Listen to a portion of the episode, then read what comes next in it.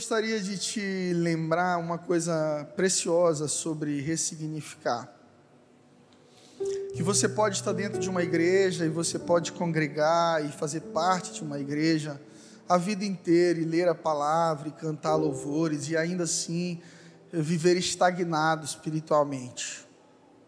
Eu não sei se você sabe, talvez aqui nessa igreja não exista isso, mas tem gente que vai para a igreja e ainda assim não fala com os pais há anos. Tem gente que é cristã e se divorcia por falta de perdão. Não consegue perdoar, não consegue recomeçar. Tem gente que se diz cristã e está doente emocionalmente porque é rígido emocional, só sabe fazer de um jeito a vida veio e bagunçou o plano, o projeto, mas a pessoa ela não entende que Deus pode mudar o caminho. E aí eu gosto de citar aquele provérbio chinês que diz: Bem-aventurados os flexíveis, porque não serão quebrados. Quando nós somos rígidos, quando Deus tenta mudar o nosso caminho e a gente diz assim: Não, Senhor, eu só quero se for assim, então você será quebrado você será levado à casa do oleiro, para ser quebrado e refeito na mão do Senhor.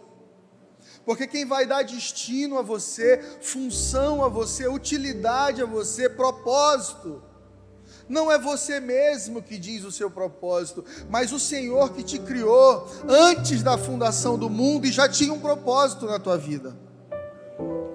O salmista Davi diz: quando eu era uma substância informe no ventre da minha mãe, o Senhor já me conhecia.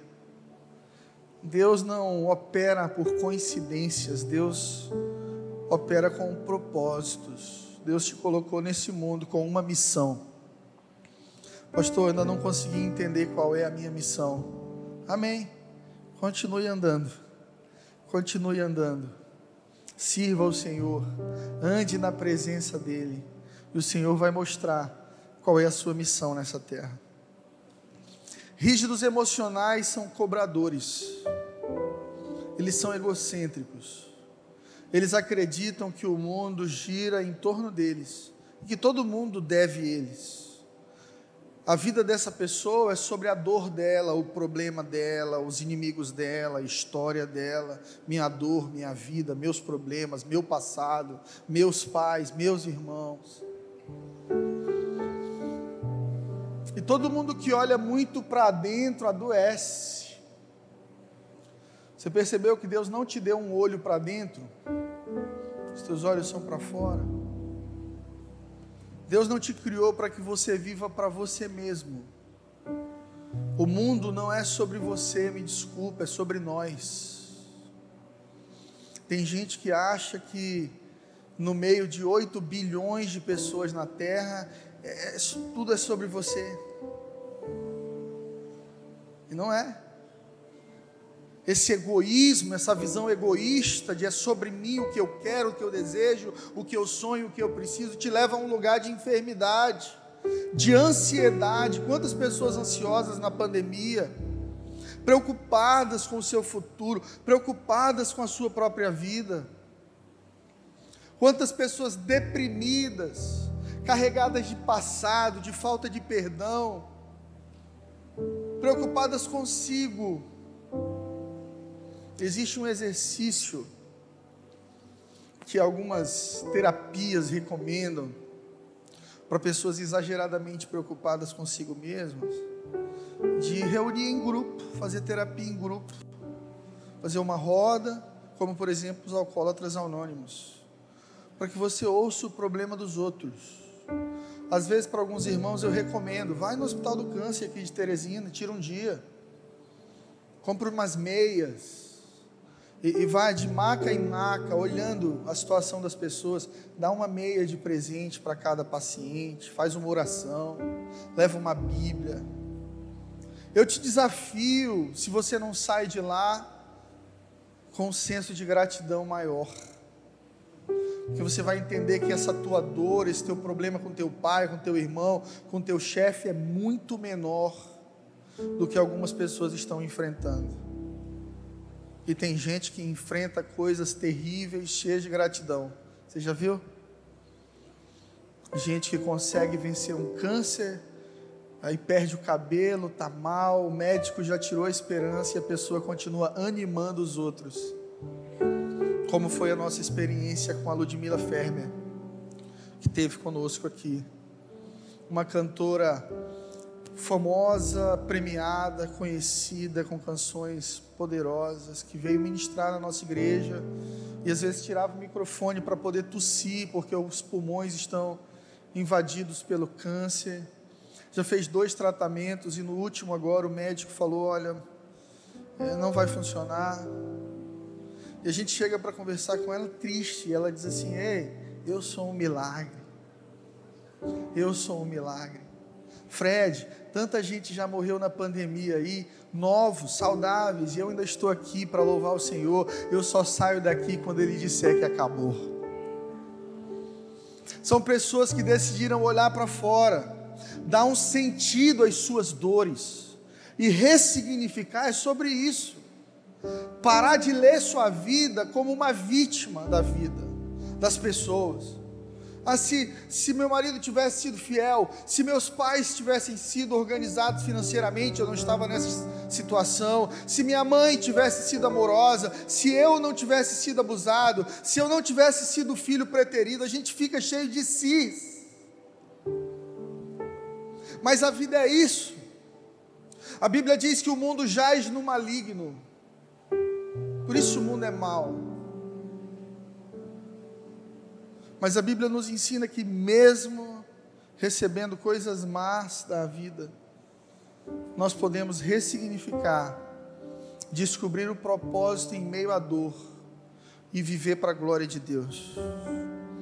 A Bíblia é esse manual incrível para a vida, e das muitas histórias de perdão, a de José, para mim, é aquela que carrega muitas lições poderosas.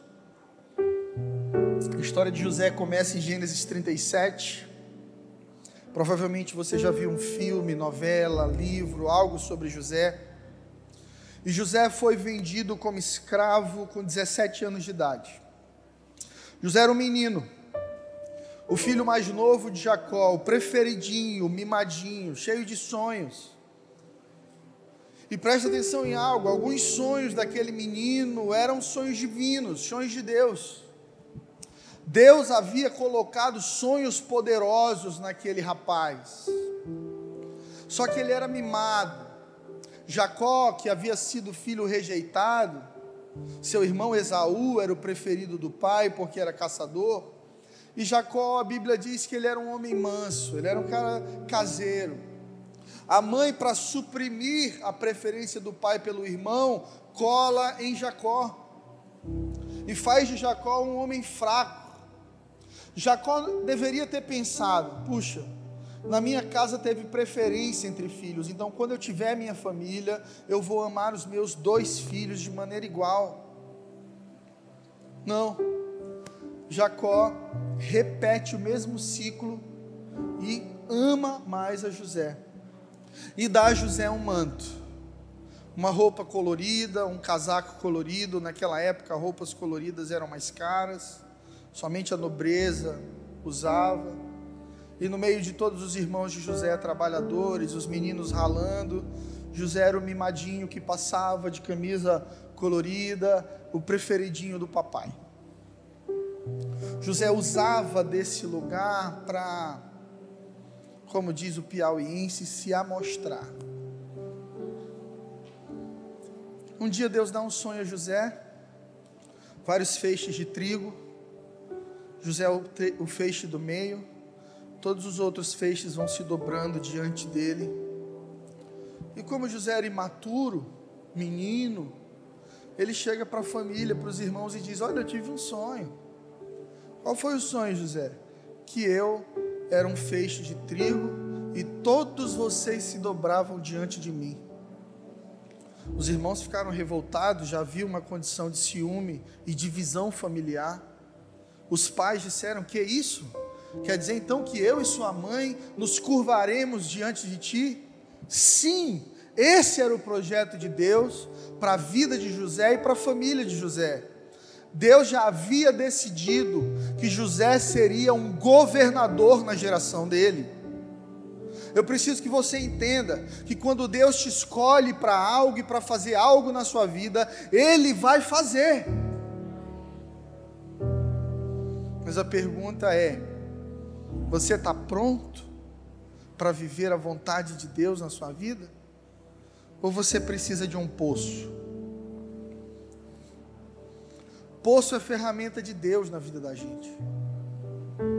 Às vezes a melhor coisa que Deus faz na vida da gente é nos colocar num buraco, é nos entregar ao fruto das nossas decisões erradas, é deixar que a gente colha o tipo de vida que a gente está plantando. E aí a gente ouve a expressão de que algumas pessoas chegaram no fundo do poço. Parabéns do chão você não passa. Você já chegou no limite. Mas José nos ensina com a história dele que até o poço tem um propósito divino, se você tem o coração correto para com Deus. Olha para quem está do seu lado e diga de maneira muito carinhosa: calma, vai dar errado, vai dar ruim. Fica tranquilo. Descansa. Ai, pastor, estou com medo de dar errado. Calma, vai dar. Descansa teu coração. Você vai ser lançado no poço. Ser lançado no poço não é uma exclusividade para José. É para todos nós. E geralmente te empurra no poço quem está perto. Você que está aí atrás não consegue me empurrar. Mas se você estiver do meu lado, atrás de mim, você me empurra. E foi justamente o que aconteceu com José. Ele foi colocado num poço por seus irmãos. E olha, esse não era o projeto, não. O projeto era matar José. Os irmãos de José tinham tanto ódio dele que programaram a morte. Mas um dos irmãos de José, chamado Ruben, e louvado seja o Senhor pelos Rubens nas nossas vidas. Intercedeu e disse: para que derramar sangue? Não, não, não. Vamos só lançar ele aí numa cisterna vazia e pronto. A gente diz para o nosso pai que ele morreu. E a Bíblia diz: porque Rubem planejava voltar, buscar seu irmão e devolvê-lo a seu pai.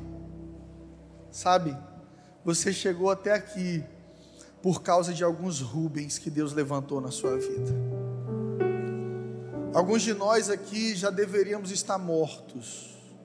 O inimigo, o diabo, o inimigo das nossas almas, traçou estratégias para ceifar nossas vidas, para acabar com a nossa sanidade mental, para nos ferir, para nos subjugar. Nos momentos de desespero, de solidão, de traição, havia um plano do inimigo para acabar com a sua vida, mas há um Rubem espiritual, chamado Espírito Santo de Deus, que intercede por mim e por você com gemidos inexprimíveis. A Bíblia diz que ele está diante de Deus, Jesus, o nosso advogado, intercedendo por nós,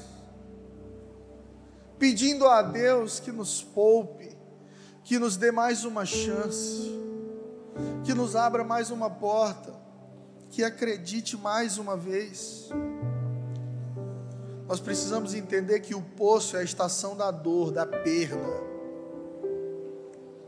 E em Hebreus 12, 11, a gente vai entender que a dor que Deus permite é crescimento.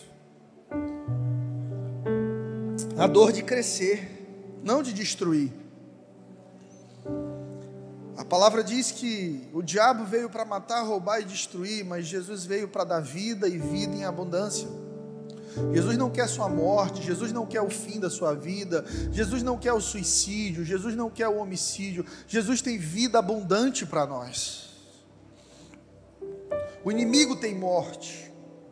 Em Hebreus 12, 11, a palavra do Senhor vai dizer: nenhuma disciplina parece ser motivo de alegria no momento mas sim de tristeza. Mais tarde, porém, produz fruto de justiça e paz para aqueles que por ela foram exercitados. Eu vou tirar a palavra disciplina e vou substituir por poço. E o texto fica assim: nenhum poço parece ser motivo de alegria no momento, mas de tristeza. Mais tarde, porém, produzirá fruto de justiça e paz para aqueles que pelo poço foram exercitados. Ou seja, no lugar de chorar, encontre um propósito. No lugar de chorar, encontre uma direção, recalcula a rota, repensa a sua vida, refaça seus caminhos, refaça suas alianças. José fez isso e por isso recebeu o governo da parte de Deus. Meu segundo conselho para você que eu aprendi com José no poço é quando estiver no poço, não esqueça seu destino e nem os seus sonhos.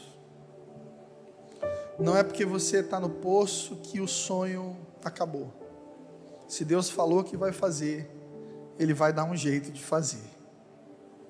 Permaneça sonhando, permaneça crendo, permaneça se lembrando daquilo que te traz esperança. E há um texto bíblico em Lamentações 3, 21, 24, onde a palavra do Senhor vai dizer: Quero trazer à memória o que pode me dar esperança. As misericórdias do Senhor são a causa de não sermos consumidos, porque as suas misericórdias não têm fim, se renovam a cada manhã. Grande é a tua fidelidade, a minha porção é o Senhor, diz a minha alma, portanto esperarei nele. Para mim, esse é o versículo do fundo do poço. Esse é o versículo de quem entrou numa depressão. E todos nós somos de carne e osso. A gente pode entrar, a gente pode passar do limite, a gente pode machucar e ser machucado. Depressão não é uma coisa demoníaca. Tem muita depressão que no lugar de demônio é hormônio. É falta de serotonina, falta de atividade física, ambientes tóxicos, relacionamentos tóxicos, uma leitura errada da vida, dependência emocional, e a pessoa vai entrando num ciclo vicioso de dor, e quando vê, está deprimido. E o que, que a gente faz quando está deprimido? O que, que a gente faz quando dá tudo errado? O que, que a gente faz quando Deus nos dá um sonho de governo e no lugar de governo a gente vai parar numa prisão? Porque Deus é assim, Deus gosta de histórias incríveis. Se Deus fosse um cineasta, nenhum filme de Deus seria calminho. Seria aqueles filmes no cinema que todo mundo diz: ah, Meu Deus, são de tirar o fôlego. É só você ler a Bíblia e ver a história das pessoas que Deus escolheu. E cada episódio da vida delas, como foi dinâmico, como às vezes Deus aparece nos 45 do segundo tempo e muda tudo. Às vezes você está aí no 45, você veio aqui para a igreja hoje, porque você está nos 45 do segundo tempo, a bomba vai explodir. Mas eu quero te dizer nessa noite, que Deus pode virar o jogo, pode virar a mesa e pode usar a tua história para a glória do nome dele nessa cidade. Aleluia. Glória a Deus. Vamos ler juntos esse texto. Vamos fazer igual a igreja batista fazia quando eu era criança. O pastor contava até três e a gente começava ali. Posso contar com vocês? Um, dois, 3. Quero trazer à memória o que pode me dar esperança. As misericórdias do Senhor são a causa de não sermos consumidos, porque as suas misericórdias não têm fim, se renovam a cada manhã.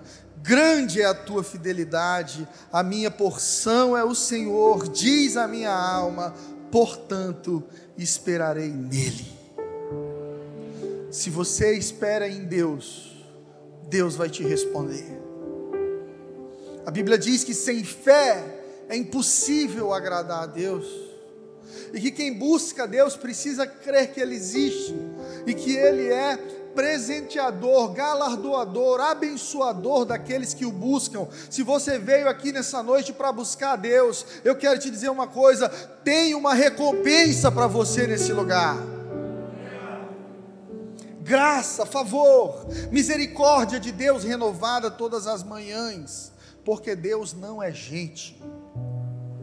Tem gente que se eu fosse Deus, eu não renovava a misericórdia não era taca. Mas Deus não é gente. Deus olha para todos nós aqui, conhece nossas falhas e erros. E a Bíblia está dizendo em Lamentações que todo dia de manhã Deus olha para você e diz: mais misericórdia sobre ti hoje. Eu continuo crendo que você pode fazer diferente. Eu continuo crendo que você vai fazer valer a pena. Eu continuo acreditando na tua história. Deus nos perdoou de uma grande dívida. E agora é nossa missão perdoar aqueles que nos devem. Nossa vida está conectada a liberar perdão. E quem não libera perdão não é perdoado, tá, igreja? Que fique claro isso. A Bíblia diz que se você vai oferecer algo a Deus e você lembra que alguém tem algo contra você, e você pode mudar isso, você deve procurar a pessoa, se reconciliar com ela e voltar para trazer sua oferta a Deus, porque se você está oferecendo adoração, canções, levantar de mão a Deus, mas suas relações estão todas machucadas, sua adoração não passa desse forro de PVC. Não passa. A gente quer receber perdão da parte de Deus, mas não quer dar perdão porque temos uma mentalidade de cobradores. Todo mundo nos deve honra, respeito, amizade, gratidão. Mas quando Jesus vai ensinar seus discípulos a orar, ele diz assim: Pai, perdoa as minhas ofensas, como eu tenho perdoado aqueles que me têm ofendido.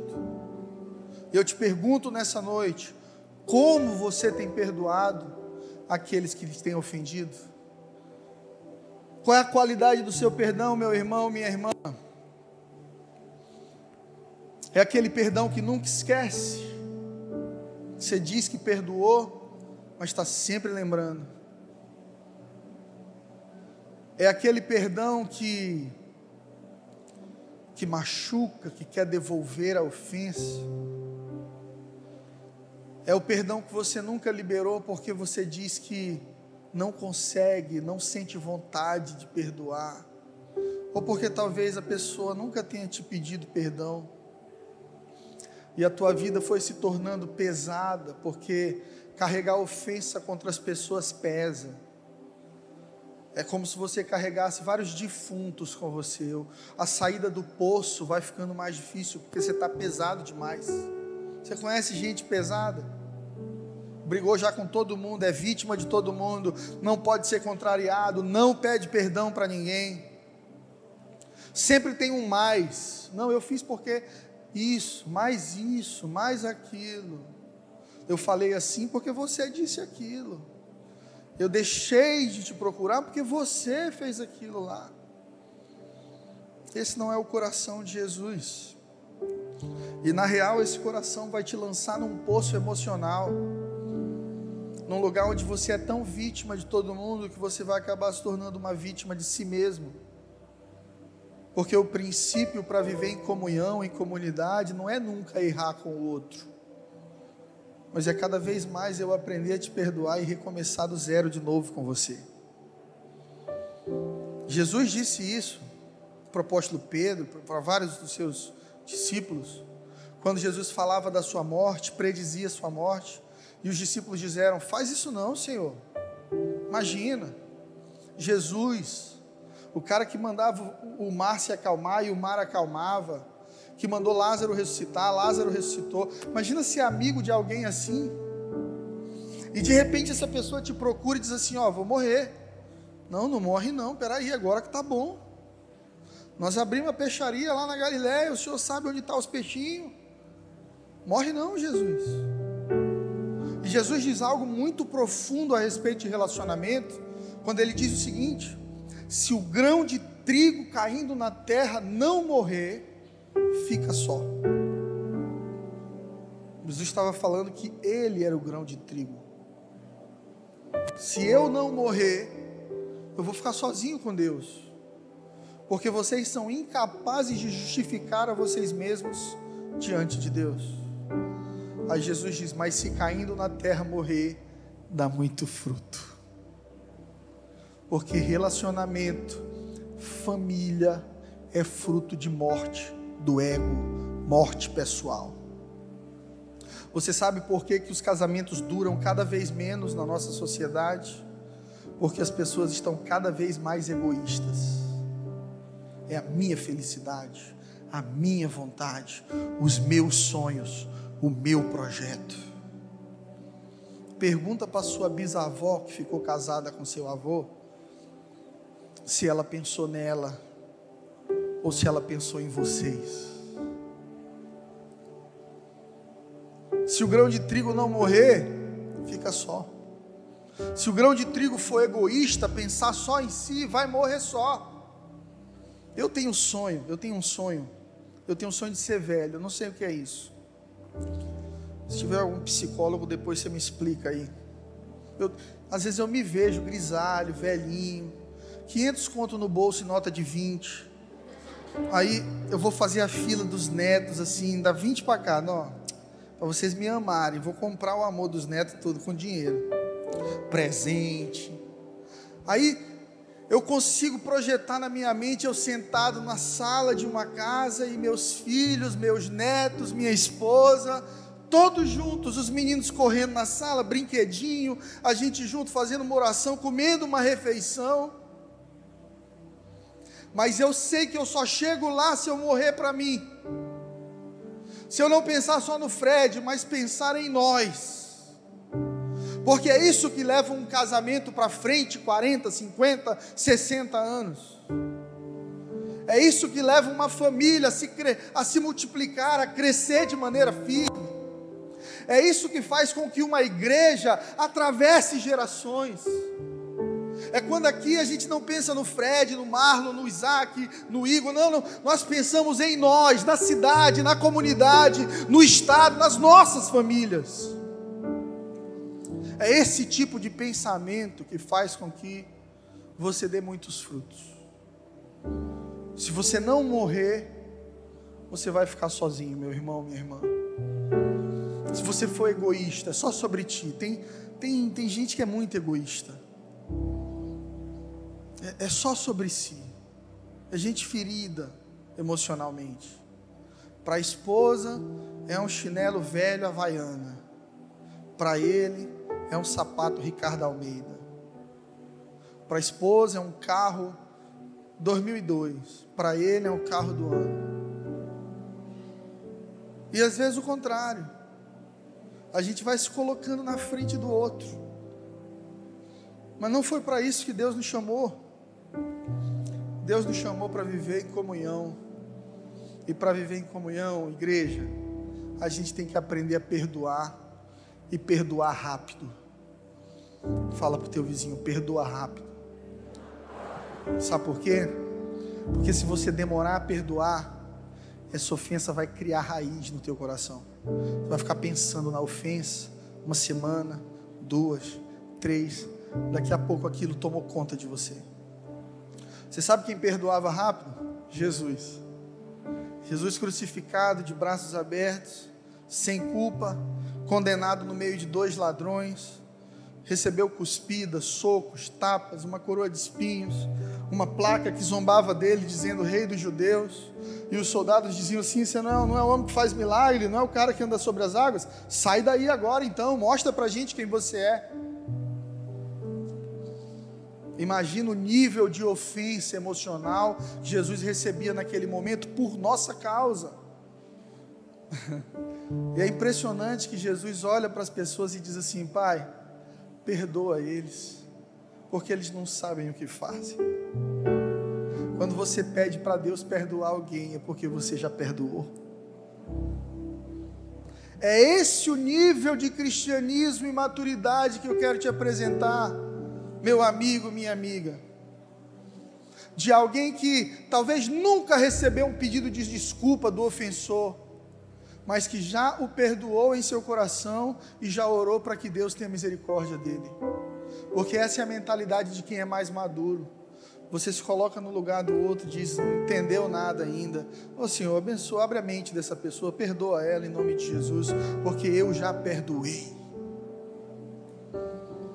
Terceira dica que eu quero te dar: não se torne um orgulhoso no poço. Porque quando a gente é ferido, nós corremos o risco de vestir uma armadura emocional e dizer assim: Eu nunca mais confio em ninguém. Você já viu mulher que diz assim: Eu não confio mais em homem nenhum, homem não presta. Essa é uma armadura emocional de alguém que foi muito ferido. Eu não confio mais nos meus pais, eu não confio mais, eu, eu nunca mais vou ter um melhor amigo, uma melhor amiga. Tem gente que, no lugar de sair do poço mais humilde, mais aberto para se relacionar, agora da plataforma certa, sai mais fechado, mais ferido, mais prepotente, orgulhoso. Tem gente que sai do poço dizendo assim: quando eu sair daqui, eles vão ver. Você conhece alguém que foi ferido e que jurou para si mesmo que ia provar o valor dele? Para os seus ofensores? Ah, se eu conseguir dar certo. Hum. Eu me lembro que eu passei por isso. Infelizmente eu falhei. Eu tinha só 19 anos de idade, né? 19, 20. Com 16 eu estava saindo do colégio e tinha um rapaz da minha rua que era mais velho e tinha um carro, um gol.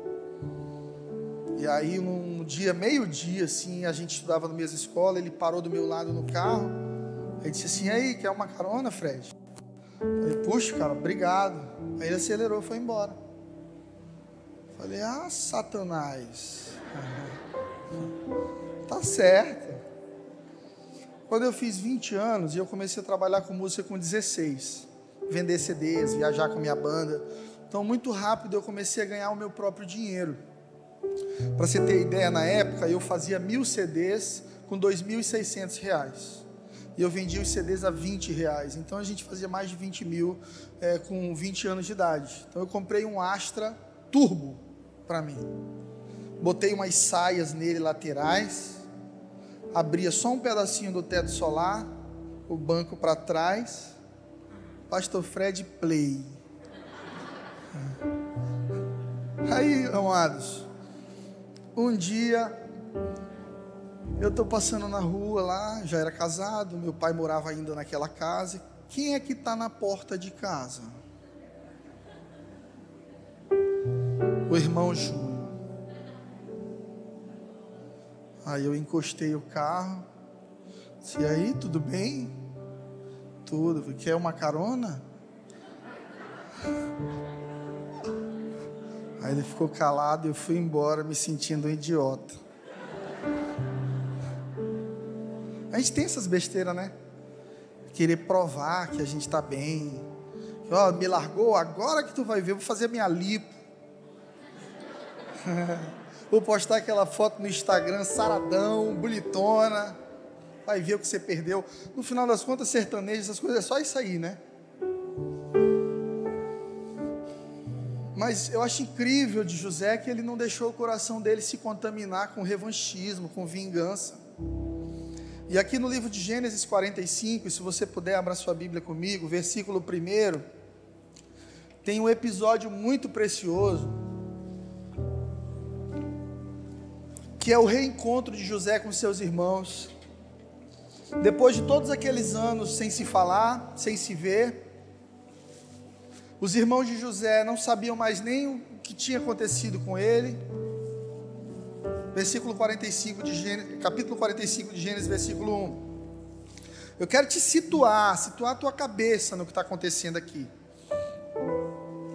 Aquele José, ferido, machucado, expulso da sua casa, roubado da casa do pai de maneira injusta, Jacó achou todos aqueles anos que o menino estava morto, porque foi a história que eles contaram. interromperam a relação do, do menino de 17 com seu pai, ele teve que virar homem cedo. E agora, aquele menino que foi vendido como escravo, acusado de estupro pela mulher de Fotifá de maneira injusta, ela deu em cima dele e ele disse: Não, eu tenho temor a Deus. Então ela ficou ferida e rasgou a roupa dele e acusou ele de estupro. Ele foi preso injustamente. E ele saiu da prisão porque revelou um sonho, conduziu o Egito em tempos de prosperidade, em tempos de crise, e agora ele é um grande gestor. E no Egito havia aquela cultura de maquiar, botar ouro, muitas vestes. Então os irmãos não reconhecem José, mas agora eles estão diante de José no palácio. E no versículo 1 diz assim: Então José não podia se conter diante de todos os que estavam com ele, e clamou: Saiam daqui, tirem todos os homens daqui. E ninguém ficou com ele. Quando José então foi conhecer seus irmãos, versículo 2: levantou a sua voz com choro, de maneira que os egípcios o ouviam e toda a casa de Faraó ouvia José chorar. E disse José a seus irmãos: Eu sou José, vive ainda meu pai? E seus irmãos não conseguiram lhe responder, porque estavam pasmos diante da sua presença. E disse José a seus irmãos: Por favor, venham para mais perto.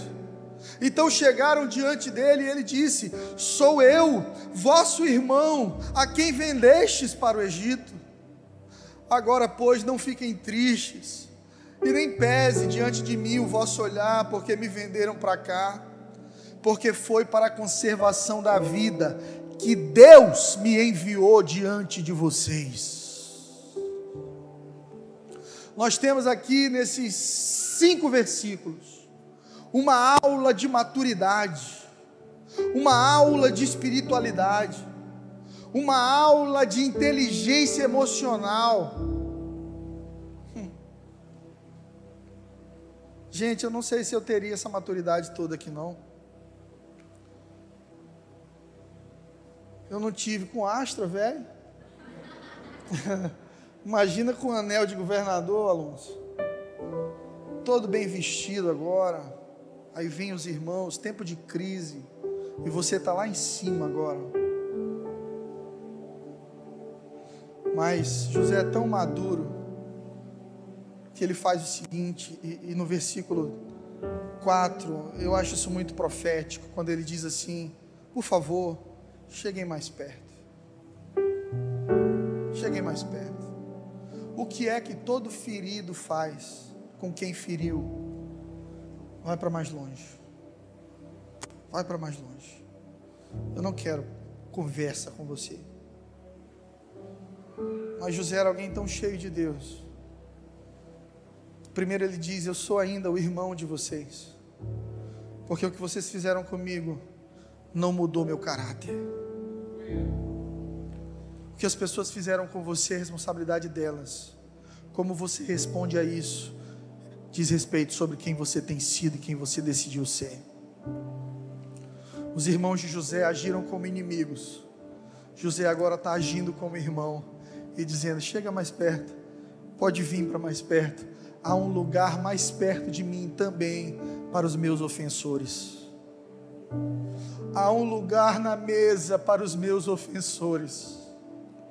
Você lembra que Davi disse isso no Salmo 23? Quando ele diz assim: Prepara para mim uma mesa na presença dos meus inimigos. Eu li esse texto a vida toda pensando que a mesa seria uma mesa grande, a comida estaria só do meu lado e os meus inimigos lá na ponta com fome me olhando comer e ser servido. Mas isso é ridículo, é anticristão, não tem nada a ver com o caráter de Jesus. Imagina José fazendo isso. Senta eles lá com fome e serve só do meu lado. Por favor, DJ, toque aí Damares, sabor de mel.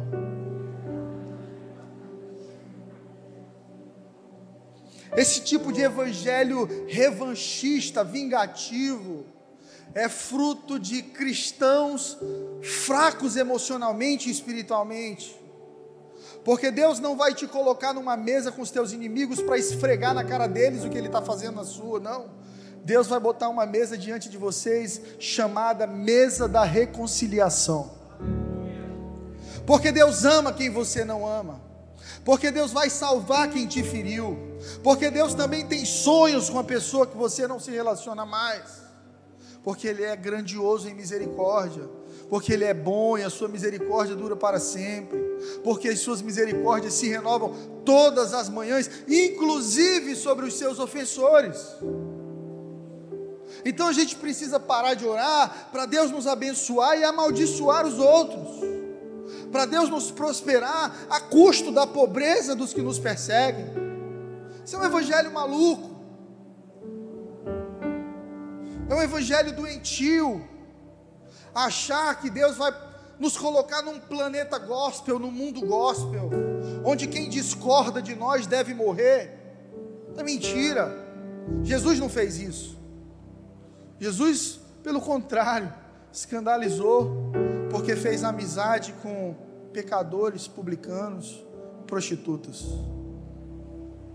Porque a mesa de Deus é uma mesa para todos. Não existe evangelho seletivo para todos. Porque Deus deu seu único filho para que todo aquele que nele crê não sofra, mas tenha vida eterna. Você crê? Tem um lugar na mesa para você. Tem um lugar na mesa para sua família. Tem um lugar na mesa para sua sogra, meu irmão. Deus abre portas para você e observa a sua postura. Deus é observador. Deus ele te dá corda e vai vindo o que você faz com o que ele tem te dado. Deus ouve as conversas que você não ouve. Deus ouve o que dizem sobre ti quando você levanta da mesa e sai. Deus ouve os que te perseguem. Deus ouve as más conversações que você possivelmente pode estar participando. Deus ouve tudo. Então, cuidado, porque tem porta que Deus fechou ou vai fechar na sua vida, porque você não muda de atitude, você não perdoa, você não ressignifica, não encontra um novo caminho, um novo significado. Há um texto muito poderoso em 1 Samuel 2,6 que fala sobre o caráter de Deus, desse Deus que nós servimos. E a palavra vai dizer assim, 1 Samuel 2,6: O Senhor é quem tira a vida e quem dá. O Senhor é quem faz descer a sepultura e quem da morte resgata. O Senhor faz empobrecer e faz enriquecer. O Senhor exalta, o Senhor humilha e o Senhor exalta. O Senhor ergue do pó o necessitado e do monte de cinzas faz ressurgir o abatido. Ele faz sentar com príncipes e concede lugares de honra porque do Senhor e ao Senhor pertencem os fundamentos da terra, e sobre eles estabeleceu o mundo. Gente, Deus está no controle. Deus está no controle. Isso aqui quebra o nosso achismo de que quando a gente está no poço, Deus nos abandonou, Deus nos jogou a própria sorte a gente está vivendo um problema, um problema de saúde, um problema financeiro, um problema emocional. Deus não está comigo. Peraí, pode ser exatamente aí que Deus esteja. Mas existem momentos em que Deus está, mas não fala, Deus fica calado. Quando Jesus, por exemplo, está sendo crucificado, ele diz: Pai, Pai, por que me abandonaste? Não é que Deus abandonou Jesus mas que aquele momento Jesus precisava dar uma resposta sozinho à sua missão. Se você entrou aqui nessa noite achando que Deus está em silêncio, que Deus não está falando contigo, deixa eu te dizer uma coisa: Deus não está mudo, Deus só espera que você se posicione da maneira correta. Deus está observando tudo, tudo. O que você faz quando ninguém te vê é que é realmente o reflexo do seu caráter. é o que você fala por trás, é, é a má conversinha de WhatsApp, é a má conversação que corrompe os bons costumes. Quarto ponto que a gente aprende com José é que só governa na vida quem governa a si mesmo.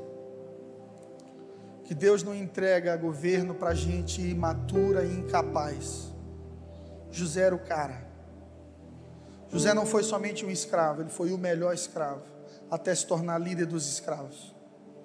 Você consegue imaginar isso? Você vai preso. Aí lá na prisão você diz assim: ah, é? Eu vou liderar, vou fundar aqui o CC. E não é de mau cheiro, não. Comando de Cristo. Vou juntar um grupo aqui dentro da prisão, nós vamos orar, nós vamos estar juntos, vamos ganhar o carcereiro. Paulo fazia isso. E a Bíblia diz que Daniel tinha esse espírito excelente. Isso é um espírito que atua também na vida de José. Ou seja, José vai para o pior lugar, o último lugar que ele queria estar era ser escravo. Mas ele olhou e disse: Bem, não posso fazer nada diferente a não ser ser um escravo, então eu vou ser o melhor escravo que o Egito já viu. Meu pai dizia: saber fazer do limão a limonada. José ficou preso, esquecido por anos, e quando Deus o promoveu, não se vingou, porque quem se vinga se iguala aos seus ofensores. José escolheu não sair do lugar de humildade José perdoa antes de reencontrar os irmãos. Gente, isso é poderoso demais. Eu quero te propor isso nessa noite. Perdoar sem ter recebido pedido de perdão. Perdoar sem nem ter encontrado e talvez nem vá encontrar quem te ofendeu mais. Mas no seu coração você já decidiu perdoar. Quem disse que quem te ofendeu precisa te pedir perdão para você perdoar? Perdão é aqui, ó é você decidir liberar essa pessoa da tua vida, rasgar essa dívida que ela tem contigo e seguir adiante. E perdoar não é esquecer, mas é abrir mão do seu direito. Porque tem gente que diz que perdoa, toda vez que discute, joga na cara. Tem gente que diz que perdoa, mas está anotando. Você conhece alguém que anota o erro do outro? Só anotando aqui no caderninho, ó. Os discípulos queriam fazer isso. Eles procuraram Jesus uma vez e disseram: Senhor, quantas vezes a gente tem que perdoar alguém, hein? Porque a cultura judaica diz que sete vezes. Aí Jesus disse assim: 70 vezes sete. 490 vezes no dia. Se você se relaciona com uma pessoa que erra contigo 490 vezes no dia, ela é muito tóxica. Você perdoa e afasta um pouquinho, não tem problema não. Ó, irmão, estou te perdoando, 490 já. Vai para outro lado lá um pouquinho, vai perturbar outro. Porque perdoar não é dar o mesmo acesso. Diga para o seu vizinho: perdoar não é dar o mesmo acesso, é liberar da ofensa. Entendeu? Reorganize suas relações. Reorganize suas relações. Tem gente que está te ferindo sempre porque está muito perto e não deveria mais estar tão perto de você. Reorganize suas amizades. Tem gente que não cresceu mais com você, não acompanhou seu crescimento. Tem que ficar lá. É amigo, é querido, você perdoa, benção, mas o lugar dele agora não é tão perto mais. Isso é maturidade relacional. José não ia a partir de agora se tornar best friend dos irmãos. Imagina, meu irmão me jogou no buraco. Toda vez que eu passasse com ele perto de um buraco, eu ia afastar. Porque as pessoas te ferem, isso gera trauma. Mas você perdoa, meu irmão, eu te perdoo, eu te amo. Segue na paz, eu não tenho nada contra você. Agora a minha mesa é para quem eu confio. A minha mesa é para quem provou que é fiel e que está comigo, ainda que seja dentro do poço. Perdoe, libere perdão. Não precisa ser BFF de novo mas libera essa pessoa do teu coração. E para a gente terminar, Deus sempre faz do poço uma base de lançamento para quem permanece na presença dEle. O poder de se ressignificar traz graça e sabedoria para prosseguir. A sua maior crise está aí dentro de você, não para te matar, mas para ser trampolim para uma nova vida. Você quer uma vida nova?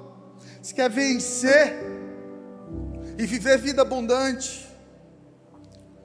Ressignifica. Seja novo todo dia. Porque a palavra de Deus diz que foi para a novidade de vida que o Senhor nos chamou. Deus tem novidade para você. A Bíblia diz que nem olhos viram e nem ouvidos ouviram o que Deus preparou para nós. Deus tem uma vida poderosa para ti, para tua família. Mas nós precisamos de agilidade emocional, precisamos de uma espiritualidade saudável para caminhar em perdão. Quantos casados nós temos aqui? Parabéns. Poucos casados, né? Vamos casar, gente. É bom, case, é bom. Casamento é a escola do perdão. Quando você é casado, você entende isso. Todo dia você perdoa. Todo dia você abre mão do seu direito um pouquinho mais. Porque se o grão de trigo caindo na terra não morrer, fica ele só. Mas se morrer, dá muito fruto. Amém?